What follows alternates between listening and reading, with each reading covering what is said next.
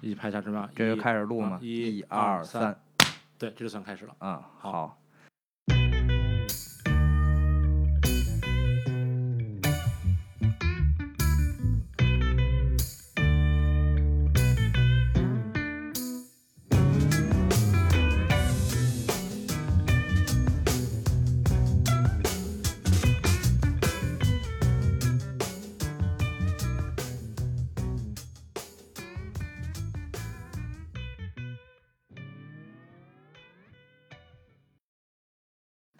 嗯，那个大家好，我是许晨，啊，我是大宝，你离那么远，你确定能收音可以没可问以可以题可以吗？，可以，咱们就试一下，这是可以的。嗯，这是我们 The Bootleg 电台 Podcast 的第一期，嗯呃，我们是不赖电台，也叫靴子腿儿电台，嗯。我们主要聊聊呃，我们最近的观影观影记录，那主要是近期看过的比较新一点的电影，跟嗯美剧、日剧，包括韩剧，嗯嗯，老电影可能我们会慢慢儿呃延伸出来讲，对然后主要讲一下近期看过的。大宝最近看了什么片儿？嗯，比较最近因为 B 站上了那个《哈利波特》一二三四五六七，《指环指环王》 一二三，然后那个还有那个《霍比特人》一二三，把他们全看了，这都算老的。然后新的话，其实就看了一个，就是那盖里奇的那个《绅士们》（Gentlemen）。啊、对，这个我也看了，嗯嗯、那就从这个开始吧。对，嗯、这是盖里奇，嗯、时隔时隔有些年头了吧？对，上一部好像是《阿拉丁》，啊，再往前是什么？呃，《亚瑟王》，亚瑟王。嗯，都是好莱坞巨制。对，其实都是那种比较比较美国的、比较好莱坞的、比较好莱坞的电影。然后这个就是像他回归到自己比较英国导演身份这种感觉的电影，其实已经有有有几年了吧？其实上一个应该是那个什么什么神秘特工，还叫什么那个那个秘电密影特工，秘密特工，秘对密特工。对，嗯，你可以简单的剧透一下。简单的剧透一下，嗯就是马修麦康纳啊，嗯呃，这是我一个特别喜欢的演员，嗯尤其是《侦探一》里边的角色。呃，那我光就是他抽着烟讲故事，我觉得我能看一辈子啊。就是马修麦康纳是一个呃种植大麻的大亨，嗯，嗯，然后呢，完，这播客第一期就砍了， 没了， 重新起名吧。完，这到这儿我看他两分钟，两分钟没了。这这不能讲是吧？对对对，没 了。那中中药、中药种植中草药的一个大亨。种种植中草药的一个大亨，对真的要这么说吗？对对对对，种植 中草药的一个大亨，好好好，种植中草药的一个大亨。然后呢，因为这个 中草药的这个争夺呀，嗯 利润是一个暴利。尤其是在疫情期间啊，就是中草药的这个需求比较比较大啊，是吧？而且中中草药这个事情，就是他自己是一个这个英国的中草药帝国的这么一个大亨，对然吧？后呢，后面还有分销的各种药店，对，然后呢，这个呃，这个 因为这个暴利啊，所以这个各方面都对他虎视眈眈。对然后呢，他想金盆洗手，对，呃，想把自己这个 中草药，中草药的这个产业帝国卖掉。对，那个 大概这个故事基于这个我们展开的，嗯，然后呢，中间出现了英国的黑黑道啊，对，然后英国的贵族啊，对啊，都呃卷入其中，还有这种华裔的这个来抢夺中草 药，华裔在海外的这个势黑力势力，势对力。这部片子，嗯，同样还是一个多线程，嗯展开，然后是一个乱序，嗯对是一个乱序，不一定这这一段是在什么时期的是，嗯嗯，然后又回归到了他早期的那种两杆大烟枪以及偷抢拐骗的那个风格，嗯，呃，但豆瓣儿给出了，嗯，五点七万人看过，给出了八点四分儿，我觉得有点过有誉点了，有点高了。有点高，有点过誉，有点过誉。可能还是出于大家对中草药的信任吧。我觉得是出于这个九零后以及真的可能九五后的观众朋友们，嗯可能真的没有看过他早期的两部片子，有可能，嗯，然后呢，他因为在好莱坞闯荡的闯荡这段时间，呃，因为《大侦探福尔摩斯》嗯以及呃，包括刚才说《阿拉丁》这些片子，嗯获得了一些赞誉。嗯，然后呢，包括马尤麦康纳也是一个声誉很高的演员，呃，已然后经算呢是一线演员了。一线演员。对然后呢，这强强联手，对呃，然后呢，可能会吸引了很多观众。对，然后呢，又对于这个风格不太了解，呃，然后我觉有得有可能就是你看说卡斯没问题，对吧？然后呢，这个能呃导演是麦当娜的前夫，嗯，然后我觉得这个可能对，然后也也有个二十多岁的观众可可能不知道是吧？可能不知道麦当娜是谁， 知道麦当劳，对，但是不知道麦当娜也，不在乎麦当娜的有可前能夫有是可能谁啊，对，然后可能有那么一些赞誉吧，然后可能给的分数会比较高，不知道有可能，而且是我觉得可能真的可能是他们接触的第一部这样的电影，他们可能也没看过《疯狂的石头哦哦哦，不至于吧？》，我就我觉得至于，因为我有过一次接受一个传媒大学的校刊嗯呃校报的采访，嗯然后我们聊起来，他就问，就类似于我在呃呃经营厂牌，嗯然后带乐队以外，生活都在干嘛？我嗯主要我就是爱看电影，看马修麦康纳抽烟说话，就爱看电影。嗯，他就问我们都看什么，然后我提到了什么，他们都没看过是吗？啊。然后我问那你们看什么呢？他们说啊，什么新上了就看什么。哦，明白了，明白了，就他是在他那个就是就是成长的时间线同时并行再往后看，对但不像咱们那会儿，其实因为因就为是就是资源比较少，对，所以其实看的是在这个成长时间线之前的电影，总在往回找，对，总在往回啊找。其实音乐是一样的，对音乐也是一样的，没错。嗯，很多人都不会听什么九十年代、八十年代的歌，嗯是啊，有可能那确实是有可能因为这个就是分数比较高吧，但其实可能我咱们会觉得这一部跟前两部相比，它的就是无论是这种多线程的故事线，然后到可能故事的表达可能没那么好，对，嗯，完全嗯不如《两杆大烟枪》以及《偷抢拐骗》，嗯而且说实话，呃，《偷抢拐骗》在现在看来，那个卡斯阵容才是真的。 真的牛逼阵容是吧？对对对，呃，杰森·郭达斯坦森， 对不对？还有布拉德·皮 特，布拉德皮特啊，嗯，黄金阵容，对而且也是在他们黄金年龄，是，嗯。那你觉得为什么就是就是除了这卡斯之中以外，为什么就是呃就是呃绅士们这个这个这个这个这个这个新的电影，然后跟两个大案相比，或者跟 Snatch 比，就是觉得说不太不够精彩？我觉得就是对于我算可能算是，嗯，比较资深的影迷了啊，嗯呃，就是我看过太多这样的类型以后，呃，嗯即使演员的呃表演很精彩，但是故事的呃这个发展，呃，大部分都在我的预期之中，嗯啊，呃，包括呃一上来嗯呃冲冲着马修麦康纳脑后的那一枪啊、我就知道他肯定没死，嗯然后呢，以及最后我想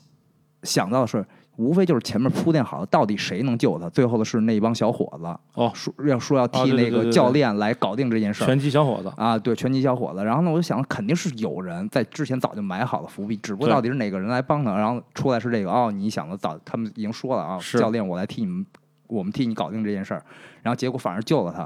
啊、永远都是这种，呃，盖里奇铺垫好的这种巧合嘛，对啊，所以就是没不没有什么惊喜。对于我来说，可能就是他的合合格以上的作品吧，啊，明白，其实是这样的，就我我看的感受是这样的，就是其实这个电影这这一部吧，和就 Snatch 和两杆大烟枪有一个特别大的区别在于，就是呃，两杆大烟枪和 Snatch 拍的是社会的小人物，嗯，可能不能说他是底层吧，但是肯定是小人物，嗯就是你混街头呢是一个小混混，嗯嗯，然后你做一些中草药生意呢，你是一个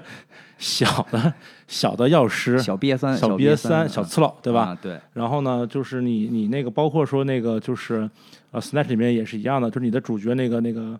杰森斯坦森也是一个，就是你穿的挺帅，但其实他也是一个小角色，嗯对小角色看的挺狠，但其实对社会地位嗯，不够高。对，但是 Gentleman 呢，就是你在看里面呢，就是这个嗯 啊、马修麦康纳，他是这个中草药帝国的这个掌柜的。对吧？对中草药帝国掌柜的，他啊已经是身家几亿美金的一个帝呃商业帝国的没错没错老板没了错，啊对对对。然后呢，他这结交的也都是上流社会，没错，，对吧？这嗯估计可能现实生活就是那种什么什么得去切尔西包厢看球的人，对 是吧？对那得他也是去阿阿森纳那个 包阿森纳那看台，对啊吧？阿森纳，你看对对对，然后呢，就是这种这种人，然后包括他那个那个助手啊什么的，都是很上流社会的人。嗯，然后里面想去跟他抢夺生意的人，其实也都不是小人物，嗯就是比如说可能那个就是呃混唐人街那几个呃嗯华裔的黑帮的人，嗯他对也是说有名有号的，有名有我不号是一个一个一个随便的，不是一个 nobody，对，不是一个 nobody，不是一个随便的嗯什么人。然后最后是那个一群 nobody 把这几个人给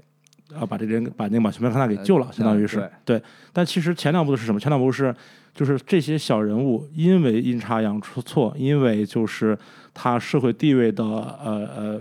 比较低，嗯所以就他会走入一个走投无路的绝境。嗯也许摆在他前面有 A、B、C 几种选项，但是无论选择哪一种的话，他的宿命都是难逃一死。嗯，你想那个那个拿一枪，就是你无论你干嘛你都哎对，难逃一死对。对你想做的事情是特别想做特别鸡贼的事情，然后想走捷径，想偷机取巧，然后想让自己的那个地位往上走一走，让自己的社会阶层往上走一走。嗯但是因为这种悬殊的实力、经济的差距等等等吧，所以他最后难逃一死。嗯但是因为这种阴差阳错，谁也不知道为什么的阴差阳错，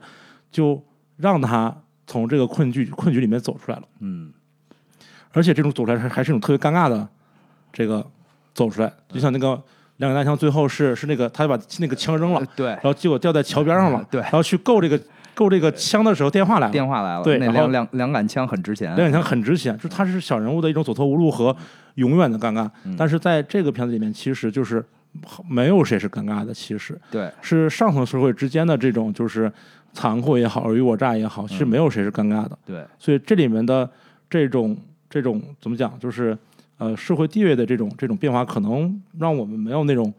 共鸣，对，嗯确实是吧说的对，说的对，嗯对，没有就那么大的，没有那么共。鸣。可能我们二十多岁看这种看这些电影的时候，你会有一种代入感，就是哎我也想去，无论你是喜欢摇滚乐，还是你去想去混街头，你还是想干嘛的时候，有一种共鸣。它是一个年轻年轻人在成长过程中的一种幻想。嗯，但是就是到这部影片的时候，可能我们没嗯我们成长的速度 确实没有跟上电影， 对，对吧？人家已经成长成为一个中草药帝国的一个掌柜的了 嗯对，但我们还是那个就是我们还是在那个无所事事的中年人。我们我们现在正好处于那个可能，呃，你想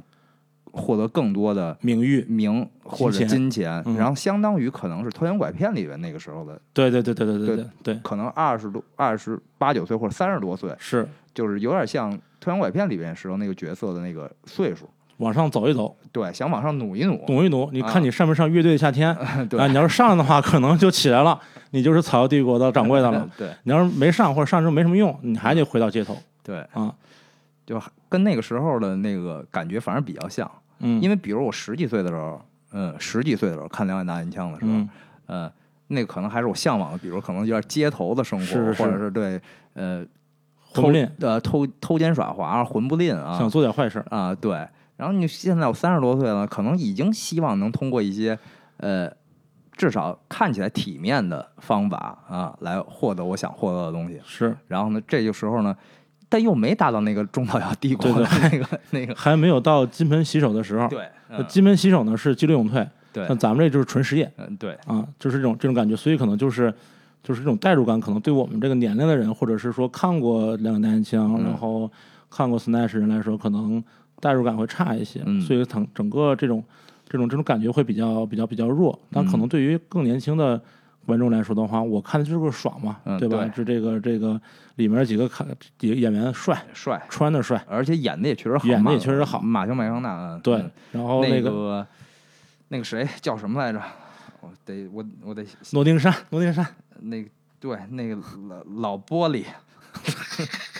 休格兰特，啊，休格兰特，休格格兰特，演对对的对，太好，太好了，休格兰特，那个老玻璃，因为你他戴他戴眼镜，我刚开始看我都没认出来，对，演得特别特别好，然后可能就是你你看那东西就很爽嘛，但确实是可能就没有那种没有那种就是就是怎么讲，他不需要这个代入感，你看过那个休格兰特？前段时间前前些年有一个叫叫什么来着？英国式丑闻》，嗯，没看过吗？我的个妈呀！他在里边演一个老玻璃， 我的天呀，演的太好了，我惊呆了。那哪儿还是二十年前那种啊奶油小生，完全退掉那公子层哥奶油，完全退，直接进入了一个就是大酱缸里出来的那种老油条，演的太好了。一个他，一个那个呃本威本威斯勒，嗯，呃，演过演过什么？我看看啊，呃，那个《零零七》里边那个后边那科技人员，嗯，还演过，嗯、看看他，我一时想不起来最有名儿香水儿，香水儿，嗯，他拿那个处女的体香做成那个一个名贵的香水一儿，个中草药，啊、然后最后洒在自己身上，自己被人分尸了，看过吗？没看过，没看过吗，这是个小说吧？应该是小说改编的吧，小说改编的这个是啊嗯，这是他演的，就是后来还有一首歌叫《香水有毒》，这主题曲就是这个，应该，嗯，就是这个，嗯，我那两个，呃，两两个人演一对儿，呃，男同志情侣，我的天呀，那演技都太好了，有机会可以看一 下。完了，这个又播不了了，十六分钟啊，十六分钟， 这十六分钟啊，又完了，两分钟一次，十六分钟一次，这叫 男同志的革命友谊。嗯，嗯嗯，那我刚才说说的什么？你说的就是男同志的革命友谊哦啊，演的特别特别的好。特别好。对，然后然后说回来啊，就是说，其实其实这几年很多那个就是就是呃，不是很多吧，就是有一些英国的导演，然后在在就是呃处女作或者头几部电影成名以后，都选择去好莱坞发展，嗯对吧？嗯，包括演员也是。嗯然后其实他就离开了那种感觉是那种英国的幽默，或者是那个就是呃。本土环境，然后可能有些水水土不服，但当他回来之后，其实我们还是挺欢迎的，对吧？你嗯，包相当欢迎。相当欢对迎，你比如包包括那个什么《雪域冰激凌三部曲》，对吧？世界尽头》嗯这《世界尽头》好像挺多年前了，我觉得好像是也得有小个十年了吧？八年前左右吧，哦我是嗯，那个而且距离《僵尸肖恩》也得有也有十，可能是八年，类似于就就是挺久的就，就是间隔，它距离第二部《热血警探》应该也是间隔挺久的了。对嗯对。然后这种其实你能看到说，就是就是这种这种类型的，就是电影本身带着导演和那种就是主创这种主主要演员的自己的成长的风格和人生烙印在在在里面。嗯，对，这是都是人生的经历嘛，嗯，都是一个过程。过对程，他好像就是一个一个一个一个一个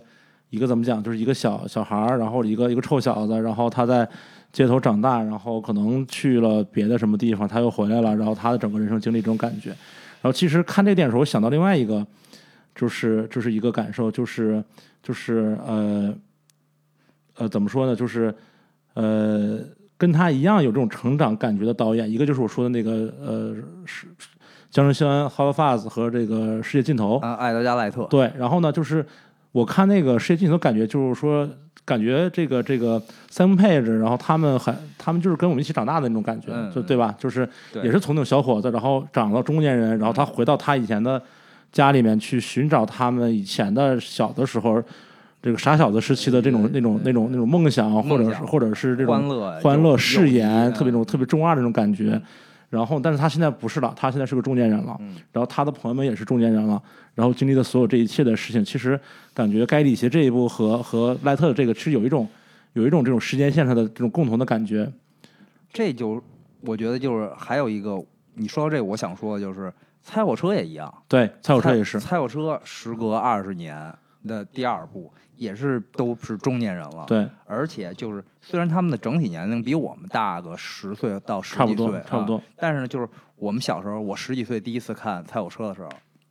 那些演员可能是二十出二十出头。对，然后呢，到他们四十岁、四十多岁的时候，我三十出头的时候再看他们，就是共同的是一样的，对，共同的一个成长是一样的确实，对。然后其实这里面就是就是我其实刚才想说的是，就是你包括蔡国车也好，然后这两个导演也好，然后我们都能看到他的成长。这里面其实还有另外一个成长，就是其实刚才咱们聊咱们两个聊的那个冯小刚，嗯其实其实冯小刚的这个呃这个这个电影本身，呃虽然是贺岁片这种，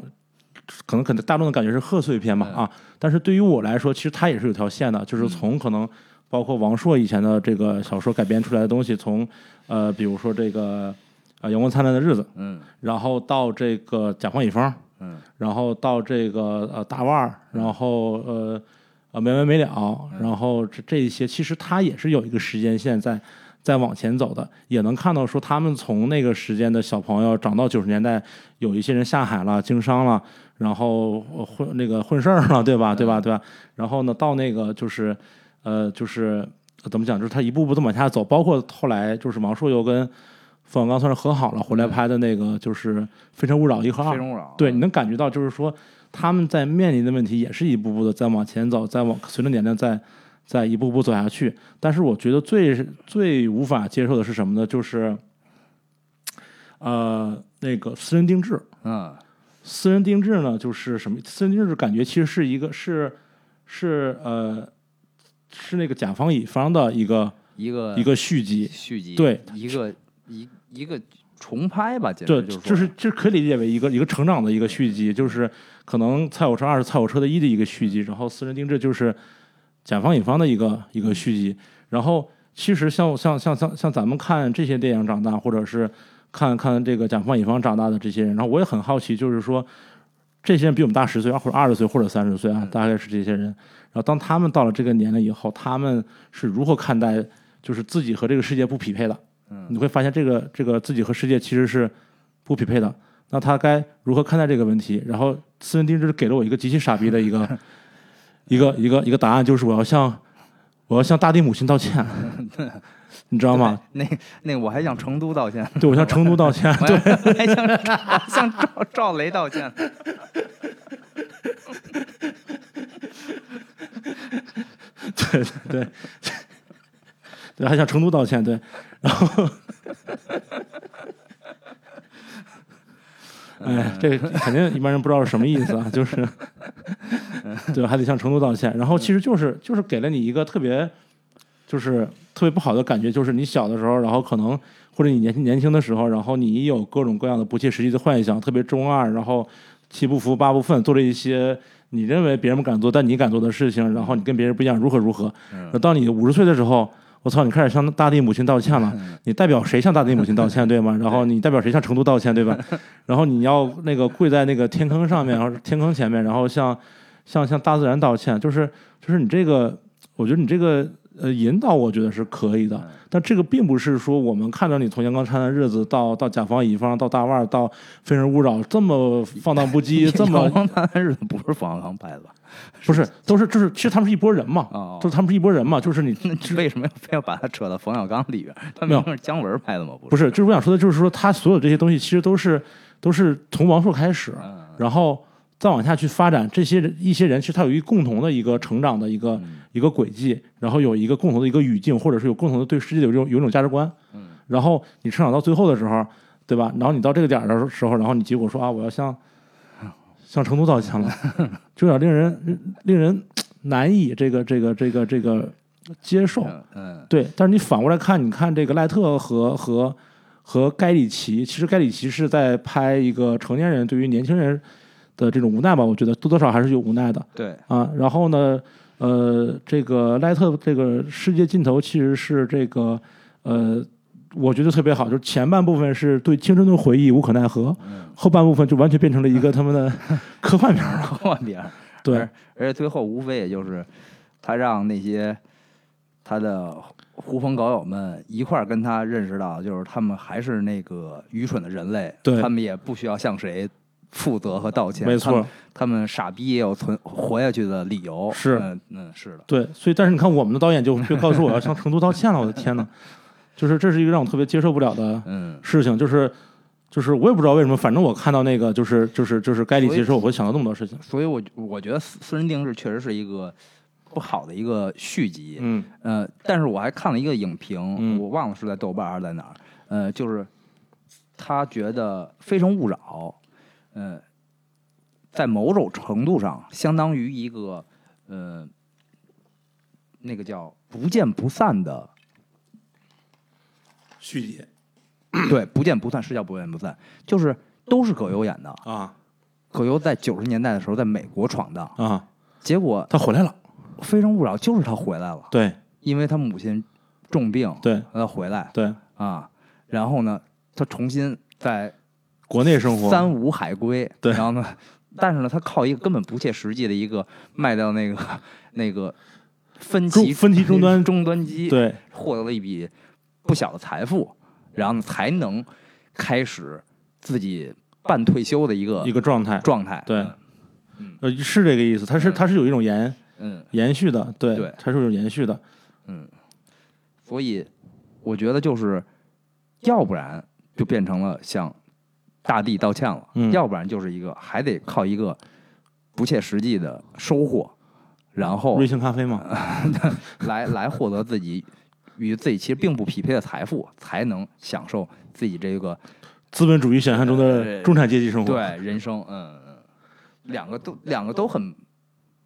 向大地母道歉的话，你你你愿意的话也可以，这个所以这个有点，这个可能最后他会，最后可能可能可能就是我们面临的一个结果，就是那个那个电影叫什么来着？中间人吧，叫嗯就是中间人里的这个阿尔帕西诺是另外一种可能性，就是他，你想 John Depp 去演一个卧底，嗯一个年轻的混混，嗯然后阿尔帕西诺演的是一个中年的混混，混混一个意大利黑手党的混混，嗯但其实他并没有混上来，嗯他还是个基层员工。嗯啊，还是个基层员工嗯，对吧？用我们现在话说，可能就是你可能已经四十多岁了，嗯但你还是个 P 五，嗯就是那种感觉，就是还是个基层员工，还没有升 leader 嗯啊，是这么一个感觉。然后最后，因为他讲义气，他很 old school 讲义气，所以最后他要他要死了，嗯你还记得吗？呃，有印象，有对印象。然后最后里面有一部戏，就是说。呃，有人找他，我记得是还是怎么样，我忘了。就是他好像知道说啊，知道那专业大夫是卧底还是怎么样，反正没有出卖他。嗯然后呢，最后有人找他，然后他知道自己要死了，他干嘛呢？就是他在离开家之前，他把他身上所有值钱的东西，戒指、钱包、现金，全部都放在他的柜子里面了。嗯然后跟他媳妇儿说：“说我出去一趟。嗯”然后他就把这所有的这些值钱东西放家里以后，他就走了，但是也没交代最后他是怎么死的，但肯定是死掉了。这个有可能就是就是绝大多数人可能喜欢，呃，就是比如说像呃，怎么讲，可能是绝大多数人的一个一个一个一个一个一个一个下场或者一个结果，对对一个对吧？他既不可能像像像那个马修麦康纳一样成为一个种草药帝国的这个掌柜的，然后也不太可能说真正回到就是呃以前的这种幻想里面，然后去跟外星人大战的这个呃 Sam Page，嗯对不对？然后也不可能说跑到他妈内蒙古去向那个大地母亲道歉的这么一个中间人，他更有可能的就是这么默默无闻的，然后有一点点财富的就消失掉了。消失掉了。对，这个可能就是这些，这个这个这个这部电影给我们这个三十多岁人的一个启示，启示对，就是这么一个东西。那个呃，宋康昊也演过一个类似的，嗯呃，叫《优雅的世界》，嗯呃，讲的他也是一个黑帮里的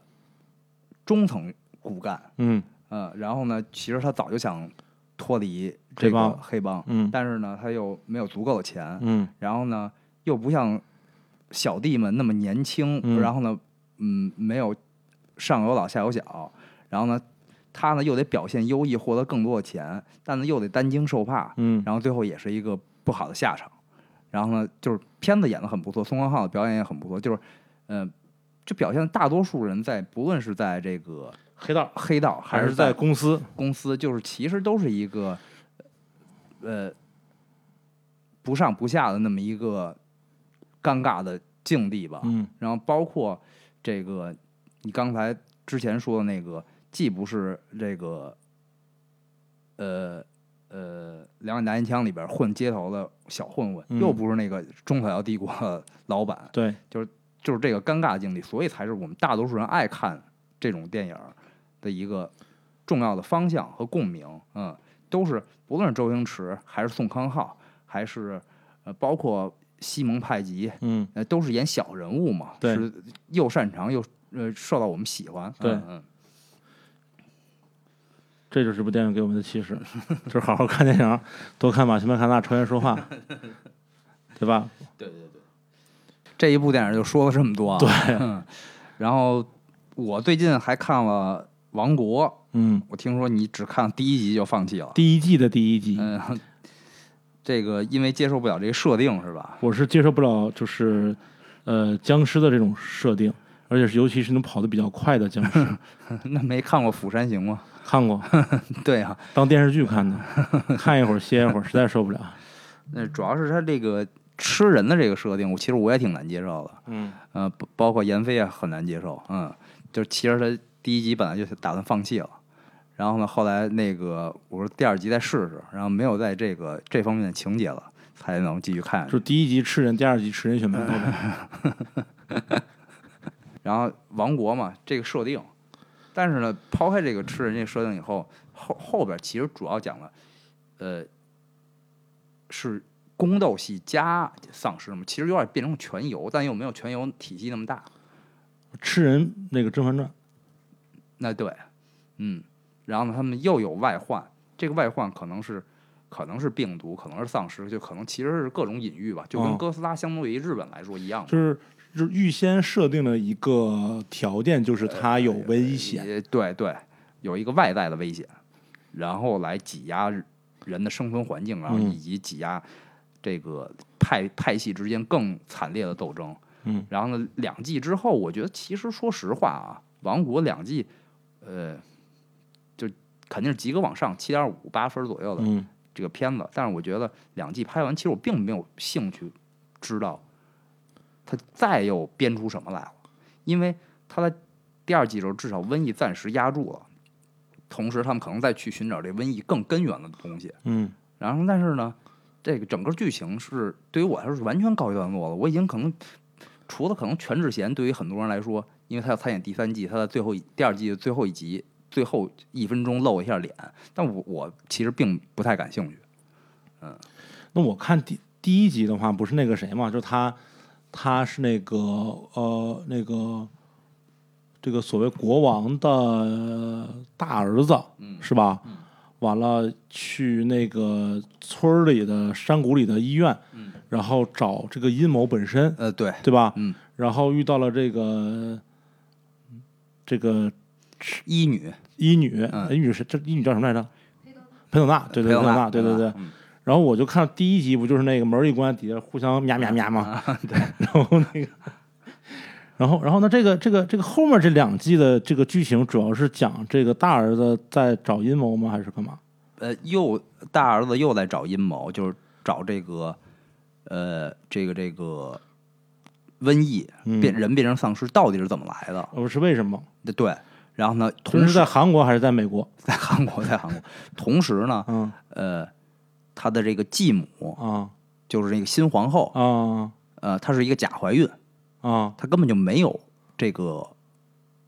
怀龙种，啊她也没有她的同父异母弟弟，啊她呢就是找了一堆孕妇，啊！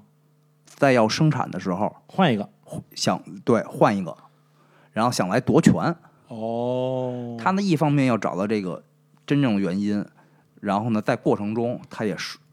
找到她的老师，然后呢就是地方的一些大臣，嗯然后呢组成联盟，先要抗击这个僵尸，嗯同时呢又要说服这些大臣以及手下人，然后来对抗他的这个继母以及他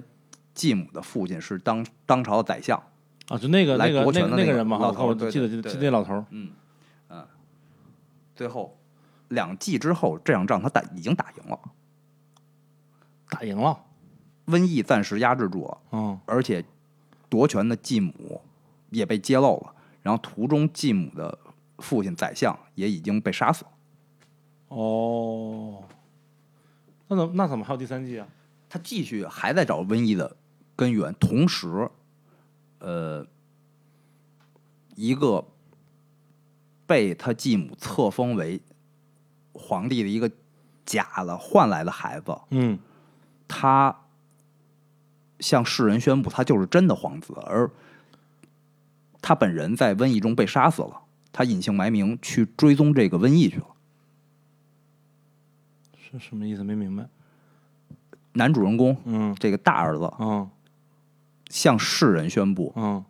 他在瘟疫中让大臣向世人宣布在瘟疫中死了，嗯而他揭在宫内揭露出这个阴谋，并没有传出去，嗯，他就让这孩子真的去当皇帝了。哦，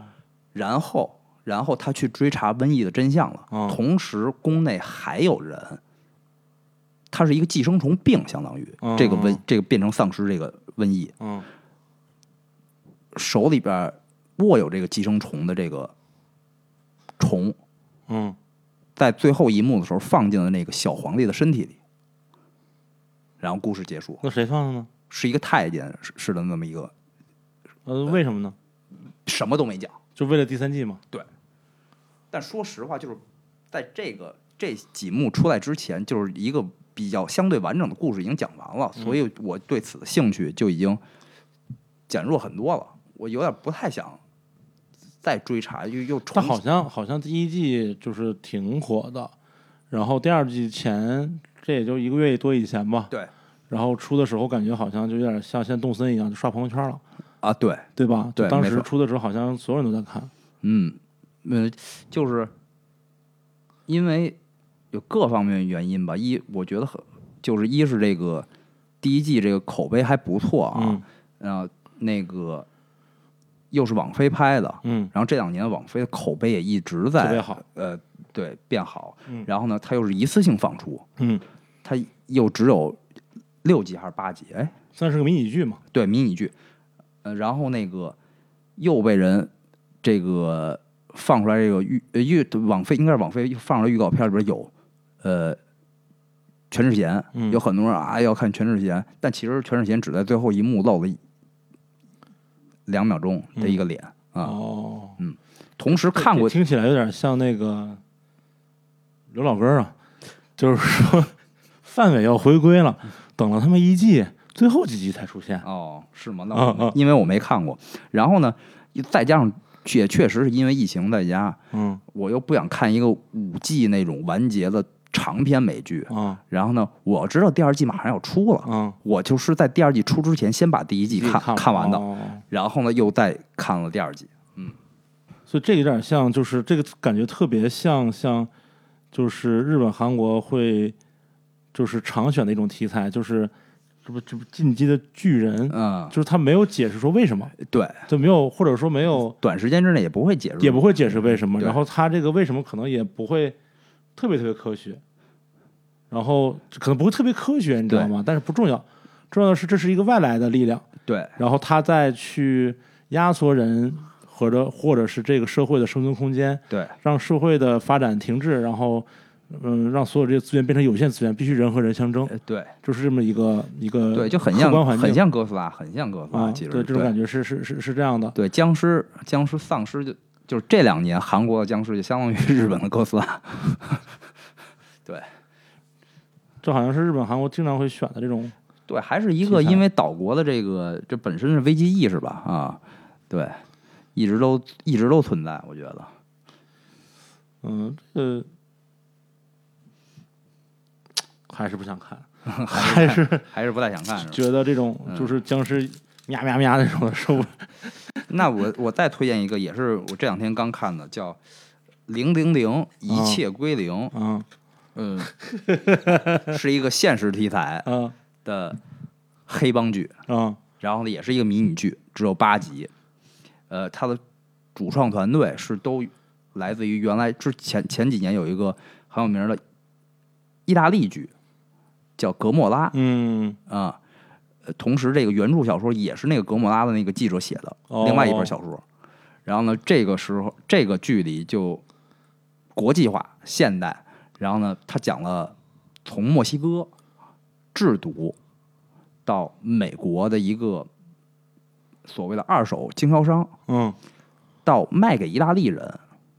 啊的这么一个过程。而为什么是这样呢？就是、嗯就是他们的体系是这样的，就是美国人是一个货运公司，嗯，是快一个递嗯，对，然后是一个大型的海运公司，哦，做物流的，对，做物流的，他们的规则是卖方和买方不直接见面，那跟现在差不多呀， 无接触交易嘛。对，然后然后呃，由中间商垫钱。比如说你呃，他买了几千吨嗯可卡因，嗯呃，是由中间商垫钱。嗯然后呢，我仔细看了这部剧啊，包括我还去看了影评，嗯我并没有发现意大利人到底付给美国人多少钱啊，他能赚多少差价啊？嗯因为呃呃，不是因为，就是我仔细看了，并没有看见这美国人到底能赚多少钱，但但他但他垫出三千二百万美元嗯来接手这批货，嗯，美国人垫出三千二百万美元，对，同时在交货之前，他承担所有风险。哦，就相当于是相当于是他从垫出来三千二百万美元给墨西哥人，嗯，然后呢承担说这笔货呢交易给意大利人之之前所有的可能遇到的风险，对他是就做中间商赚差价这么一个事儿。对，哦，然后呢，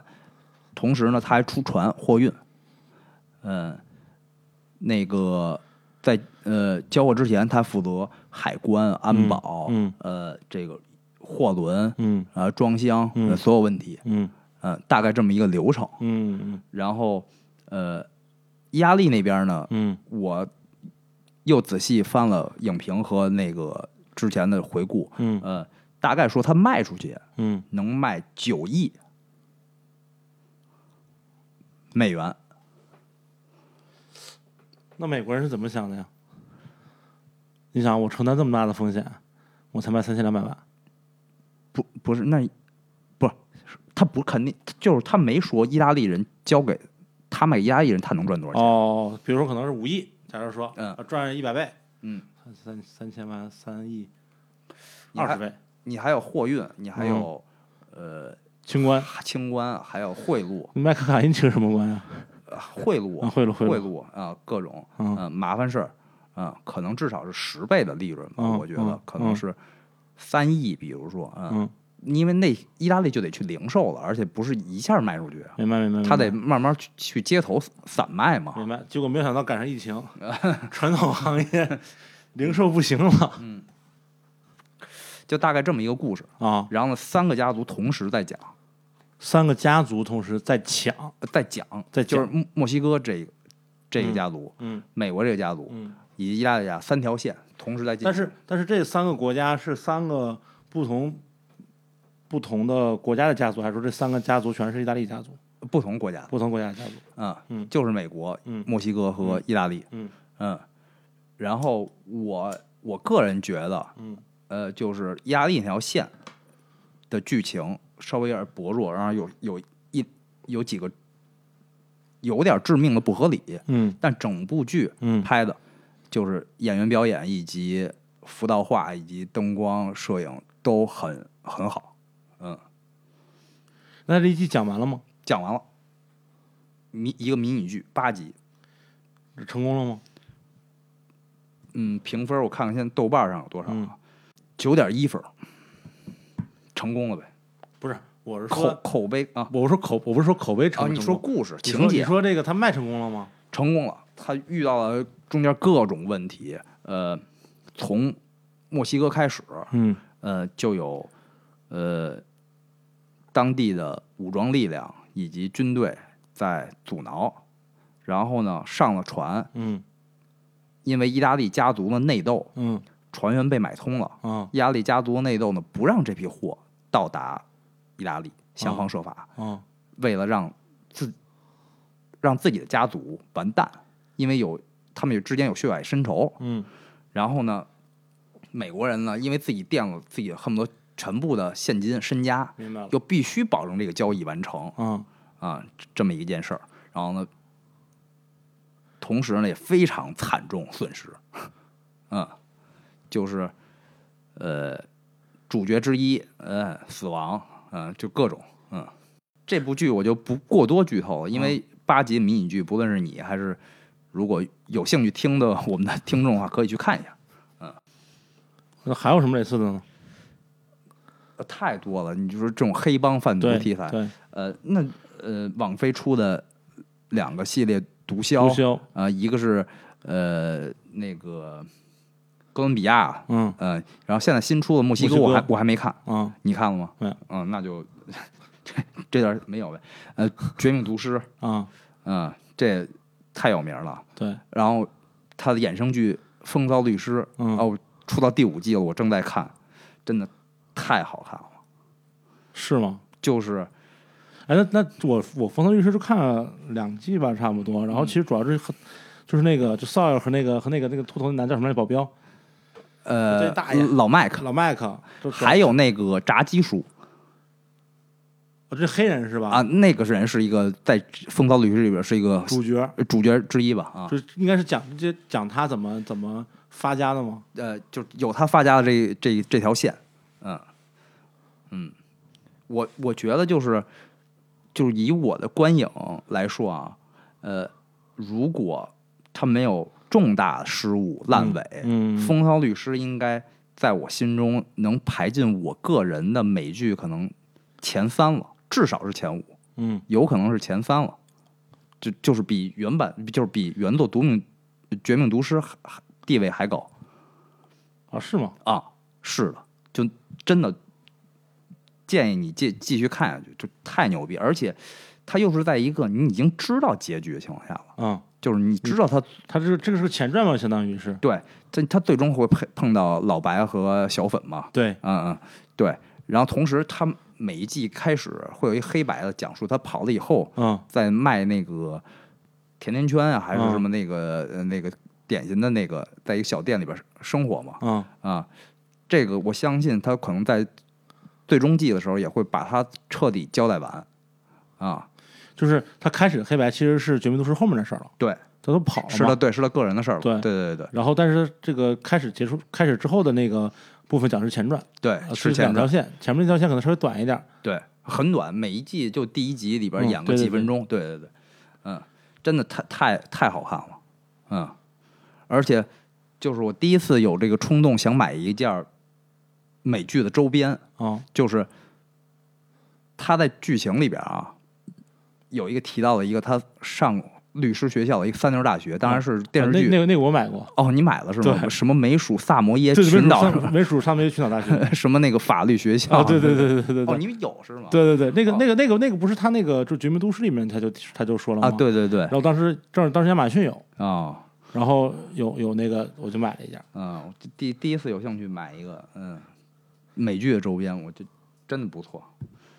给我建议你看完看完，好反吧正好吧。嗯，有时间反正现在第五我季还没有从我从头看我都忘了，其实、嗯我因为其实第一、第二季也挺挺挺久了，对，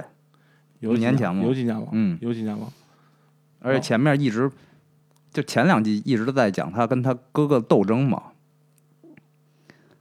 他哥哥是那个怕静电，怕哦所有那个电流，哦哦哦哦对对对对对对，整天裹一个裹一一个那个反光反光布那么一个东西， 对对对对对对，啊，然后呢也是讲他一直都有一个正义的心，嗯但呢他总是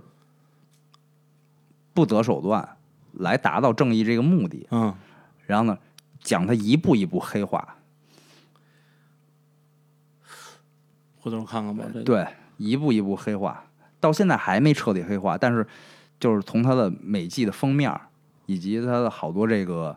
呃光影的设计，就是这个人，包括上一季的最后一集，就是太精彩了，我就不给你剧透了，就是他的一番演讲，然后最后来一个反转，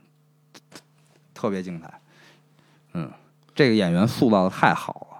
这个角色也写写，哎，那这个演员之前是干嘛演什么呀？我从来没关注对过呃吧，从来没关注过，嗯。而且我觉得，其实特别要命的一点就是前传这个东西，嗯，就是你后后来拍前传，就是包括老麦克，包括这个索尔古德曼，嗯已真的已经明显见老了。哦就哦，就对呀、我告诉你，你就就第五季啊，我现在看到第五季，嗯就老麦克真的已经相当老了， 就不光是化妆的事儿了，就有点那个呃，那个那个罗伯特·德尼罗演爱尔兰人里边那种有心无力的那种，就是你靠那个 CG 可能都就塞不出来的，呃，就就是《风骚律师》应该没有 CG 啊，就对单单纯的化妆就塞不出来了，塞不出来了，嗯。哦，还真是啊，就他其实是在演，就是《绝命毒师》是五季对吧？对然后他是在演《绝命毒师》五季之前的故事，啊，对其实已经过去十年了。对然后他演十年之前那个那个人，对，他演十年之前可能再往前，你想想啊嗯真是嗯这还不像那个，比如星《星战》什么的，就是他的前传其实一直在换演员，啊，然对后主角也一直在就讲故不同的故事线，对对所以就对无所谓老或者是呃对，无呃所不谓老了啊，对那，这个就就就这个就不行，这个就不行啊，，这真是这这真没个想过这个问题，这个我觉得是，你我你估计可能你换演员肯定就达肯定不不到，行肯定肯定不不行行。但是对你不换演员，这是已经十年过去了，他那个演员可能从本来就得快五十了，我觉得、啊，应该是嗯变成六十60多了啊应该没，准对，有可能啊，真的，我觉得有点费力，有点费力，嗯我还真是没想过这个事儿。嗯，相当吃力了。但是那个呃，炸鸡叔，啊，那个保养得不错， 我觉得那那那个看见不太显老，而有而且可能也就是黑人，可能到了一定岁数后就是不太显老。就比如萨米尔·杰克逊，嗯比如说那个更老一点儿的，呃，马特·弗里曼啊、啊，不是马特·弗里曼，是那摩摩根·弗里曼，摩根·弗里曼到一个岁数以后，好像就没有 再就再再也没变化再过再也没变老过了。对包括呃，丹泽尔·华盛顿，啊，对嗯，那个呃，就算那个，比如说呃，前段时间的李安拍《双子星》，呃，叫什么？呃，威尔史密斯威尔史密斯可能有点见老，但是他也确实不太显是是是是显是老啊，是是不是，太显老，不太显老，嗯，他比他那个就刚出道那会儿肯定是老呃了，老多了但是啊，到可能某一个岁数以后就再也没变过是了，再也没变过了，嗯我还真是嗯，黑人还是有一定这个特长。特，就是这种明显的优势优势吧，或者是这种嗯，真的觉得是。摩根·弗里曼感觉 过去十年，你的脑海中一直他一他直就就就长这样就长这样，没错。十年可能到二十年，萨姆杰克逊也是啊，啊，可能到二十年，是脸上稍微多几条褶儿，可能嗯也就是这样了。是啊啊是，嗯嗯，就回去看看，这确实之前看过两集以后就气了。你知道为什么气了吗？是个特别奇怪的事情，嗯就是他呃呃，就是就是这个风骚律师在一二三季的时候，然后那个时候可能大概是国内的这个就是 OTT 产业，就是讲这个盒子，什么嗯什么小米盒子、啊、嗯天猫魔盒啊啊，这这种盒子产品正兴起的时候，嗯然后那个时候，其实对于就是盒子里面的这些就是 App 和版权的管理，其实没有很严格，对，所没以很多的美剧、很多的电影都可以在盒子里面直接看就可以直了，接很方看便。，没错儿。然后就给我养成了一个特别差的一个习惯，就是我再也不通过互联网渠道去寻找这个片源了。嗯哦，我就是说，你这盒子里面的，比如说当时有电视猫，嗯，对不对？对，然后那个呃，这些这些 app 它有什么我看什么，因为它的这个这个这个这个叫影片库吧，嗯还是挺全的。嗯，而且更新很快，包括那个什么，你对，看那段时间都更新了。那个什么是吧，雷多诺曼，你看过吗？嗯，没看过。就是那个清道夫，就是讲那个哦我知道啊，就是这个好莱坞的一个一个一个打手，然后帮那个各种明星处理烂事儿，嗯然后他们家也一堆烂事儿啊，就这种的，什么球手们，嗯，球手们，我没看过。就强森那个啊就是我强森演的，啊就是一个退役的橄榄球手，然后去当经纪啊人，也是一堆烂事儿。然后还有那个《嘻哈帝国》，嗯，夏利我看过几集，对吧我没看下去。对对对，这都是那个时候，就是你你你什么时候这个这个有这个片源以后，它就上了。嗯然后你不用再去找了，你直接点就行了。然后就给我养成了一个特别坏的习惯，就是我我再也不去精进我找片源的能力，嗯反而慢慢退化。然后风骚律师就是在那个时候，就是一二三的时候，他是还是一二的时候，就是你在盒子里是能看到就。能看然到。后结果突然这个是这个这个这个没没有了，管理都被就比较呃严格和正规起来了，嗯嗯然后就没有了。嗯没有了以后呢，就是你还有很多别的没看的东西，对不对？嗯，可能就赶上，比如说《绝命毒师》完结以后，可能还有什么，那个时候应该还就《冰与火之歌》冰与火之《歌纸牌屋》，纸牌屋，然后那个《神探夏洛克》，嗯，对，对吧？嗯然后那个还有一些七七八八别的《摩登家庭》，嗯，然后你就看别的，你就把它给忘了，忘了，然后你再想看的时候就无力嗯，无力寻找，无力寻找，而且然后又隔的时间太长，太剧长情也了都不太记了。对，而且最可怕的是，就是当你发现一个剧就是已经演了三季、四季、五季的时候，你就没有 信心了。嗯，大没型错是这样。大象 帝国，我到现在我跟你说， 我永远就看一看一头儿，你知道吧？然后就是那个那个那个史蒂夫·布西密站在海沙滩上，嗯嗯，然后那水冲过来，瓶子过来了， 对。就到这儿，好几年了，但是就到这儿。我我看《风骚律师》，我当当初的这个原因我完全想不起来了，嗯因为我在第一次看第一季的时候，嗯，我并没有看完《绝命毒师》，哦，是吗？嗯，而且而且我是偶然间可能在毒舌电影儿，嗯呃，看了他几个吹捧他的文章以后，我就决定看了。我看完第一季以后，我的我在没有看完《绝命毒师》的情况下啊，我看了三季，给弃了三没第三季没看完。我第一次人生中第一次因为一个角色气的，就是因为老白他老婆，我操，太他妈气人了！我操，怎么能那么烦？然后我给气了。但是呢，我看第一季的时候，我我就莫名其妙啊，就是呃，觉得《风暴律师》牛逼的，而且我也想看。同时呢，我想知道它里边的人物关系，以及它最后发展成什么样，以及它埋藏了各种梗和所谓的小彩蛋，嗯可能在《绝命毒师》后来出现过。嗯但如果不了解的话，我没法体会其中的乐趣。所以我专门从头又看了一看了一遍《绝绝命毒毒师》啊，我也是，《绝命毒师》前两季节奏真的太慢了，尤其是第二季，嗯所以我第二前两季我看了四遍，哦到第五遍的时候才才看到第三季，嗯，然后才才才才看下去。它前两季真的太慢了，就所以《绝命毒师》大热的时候，就是所有人都在讨论的时候，就我其实没法参与讨论，因为我看两季，第三季刚开始我就彻底把它弃了，而且弃了好几年，嗯，嗯，弃了好好好几年，嗯，然后出了《风骚律师》，嗯，我才从头在短时间之内一口气看完了。看完了，嗯。